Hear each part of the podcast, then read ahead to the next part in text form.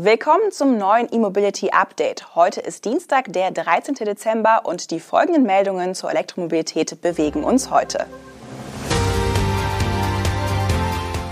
EU reguliert den Batteriemarkt. Volvo Trucks bringt weitere Elektro-Lkw. Mercedes-Benz Vans plant reines E-Werk in Polen. VW verschiebt Batteriefabrik in Osteuropa und Wasserstoff für die Lkw-Mittelklasse. Das Europaparlament und die Mitgliedsländer haben eine vorläufige Einigung zur Überarbeitung der EU-Vorschriften für Batterien erzielt. Hintergrund der neuen Verordnung sind die verpflichtenden Nachhaltigkeitskriterien für den entstehenden Batteriemarkt in der EU.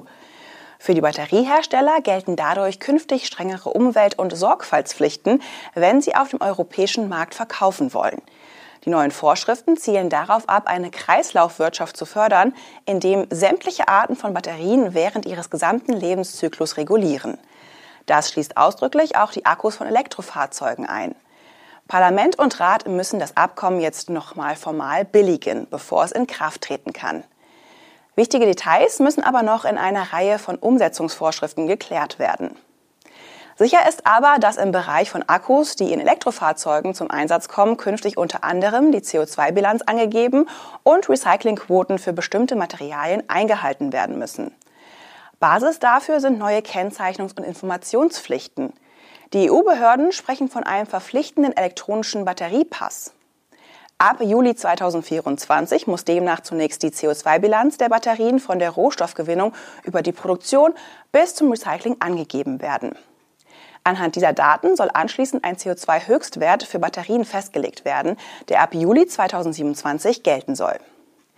Bei den Recyclingquoten geht die Einigung von Parlament und Rat über die von der Kommission vorgeschlagenen Vorgaben hinaus. Sie werden anfänglich auf 16 Prozent für Kobalt, 85 Prozent für Blei und je 6 Prozent für Lithium und Nickel festgelegt. Außerdem haben die Gremien neue Recyclingziele formuliert. Ab 2027 müssen Batteriehersteller 90 Prozent des verwendeten Nickels und Kobalts zurückgewinnen, 2031 sogar 95 Prozent. Außerdem müssen sie 50 Prozent des verwendeten Lithiums wieder aufbereiten. Bis 2031 soll dieser Anteil auf 80 Prozent steigen. Damit sollen teure Rohstoffe in der EU gehalten werden. Volvo Trucks bietet jetzt weitere Varianten seiner schweren Elektro-Lkw-Modelle FH, FM und FMX an. Der Vertrieb der weiteren Fahrgestellvarianten beginnt ab sofort. Die Produktion in Göteborg soll im ersten Quartal 2023 anlaufen.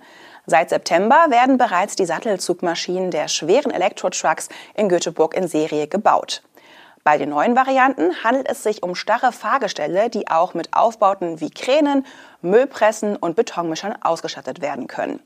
Wie die Schweden mitteilen, soll damit der Einsatz von Elektrofahrzeugen im urbanen und regionalen Bereich noch einfacher werden.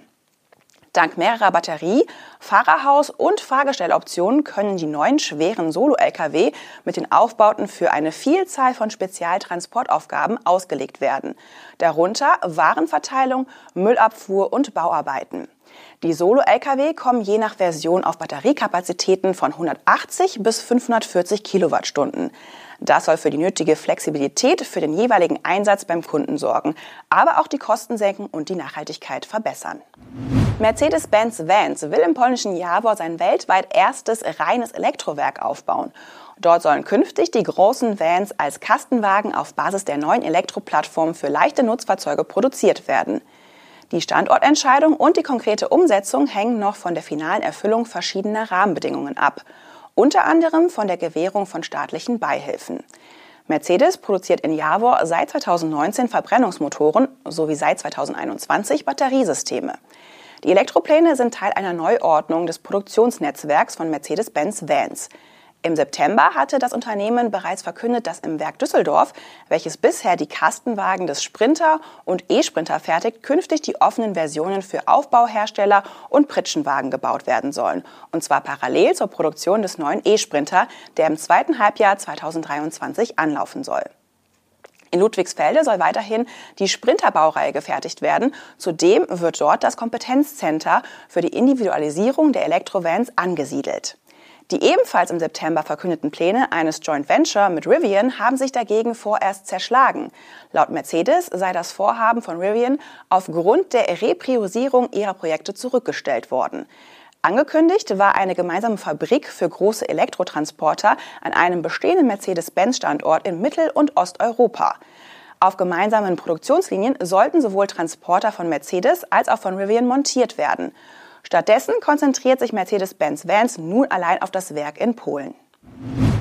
Volkswagen verschiebt derweil die Entscheidung über den Bau einer Batteriezellenfabrik in Osteuropa.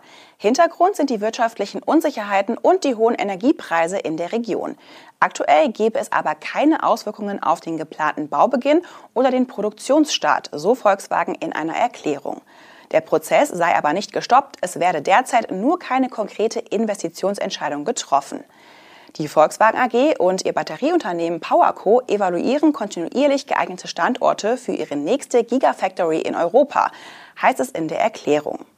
Noch beim Power Day im März 2021 hatte der Konzern den Plan vorgestellt, sechs Gigafabs für den Batterieeigenbedarf in Europa zu bauen und zu betreiben. Die Zellfabrik in Osteuropa sollte die vierte VW-Batteriefabrik werden. Eine baut VW mit seiner Tochter PowerCo in Salzgitter selbst, eine weitere entsteht beim Partner Northvolt in Schweden und die dritte Zellfabrik, die von Anfang an für Südeuropa angekündigt war, wird nahe Valencia gebaut. Aber diese Strategie geht noch auf den damaligen Konzernchef Herbert Dies zurück. Sein Nachfolger Oliver Blume und der neue VW-Markenchef Thomas Schäfer haben an einigen Punkten bereits Entscheidungen von Dies revidiert oder zumindest in Frage gestellt. Zuletzt gab Schäfer in einem Interview an, dass die Energiepreise in Europa die Lage für die Autobauer schwierig machen, eine Batteriefabrik in Europa zu rechtfertigen.